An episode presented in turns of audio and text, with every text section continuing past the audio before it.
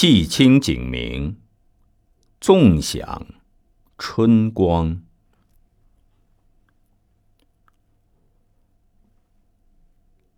时序到了季春，大地呈现出气清景明的景象，一切生物也显得特别清洁明朗。寒食过后的第三天。季春三月的头一个节气是清明。古代中国人也往往把寒食与清明两个节日一起过。寒食禁火祭奠先人，早已蔚为习俗。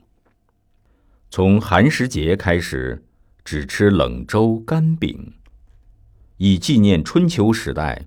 因闭关而被烧死的介之堆。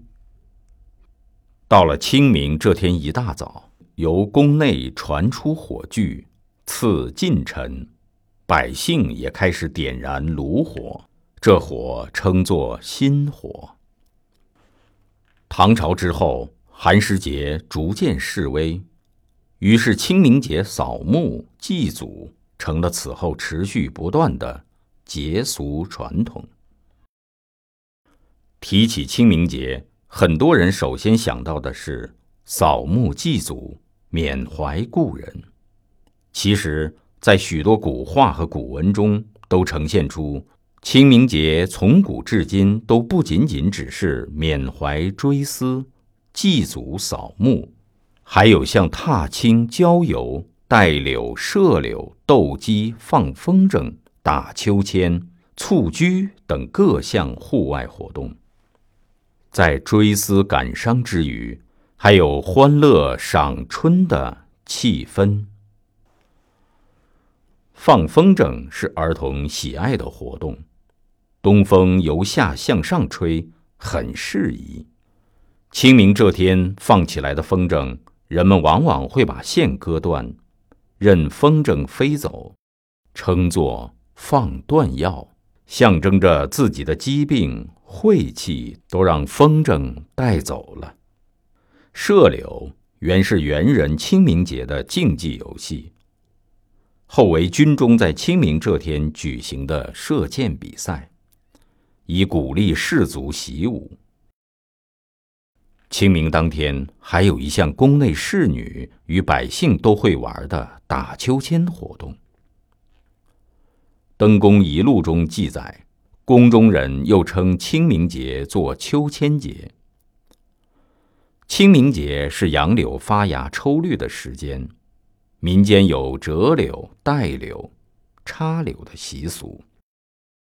清明之时，正是春回大地，人们乃阴历乘便，扫墓之余，以一家老少在乡野间游乐一番。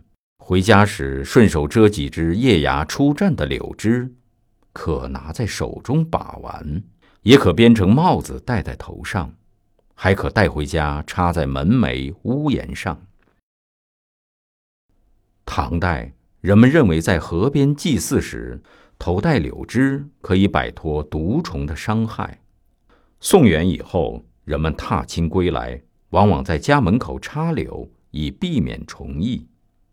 宋时清明节，家家户户门上都插柳条，时称明眼，意为驱邪木，便民鬼邪，守护家门。此时的柳枝与桃枝功能相近。诗人晏殊曾写道：“燕子来时新社，梨花落后清明。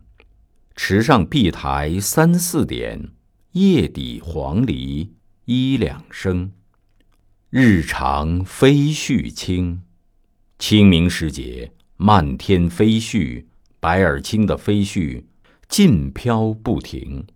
此时天朗气清，四野明净，万物复苏，生机勃勃。如今，清明节还被赋予了更多的意义。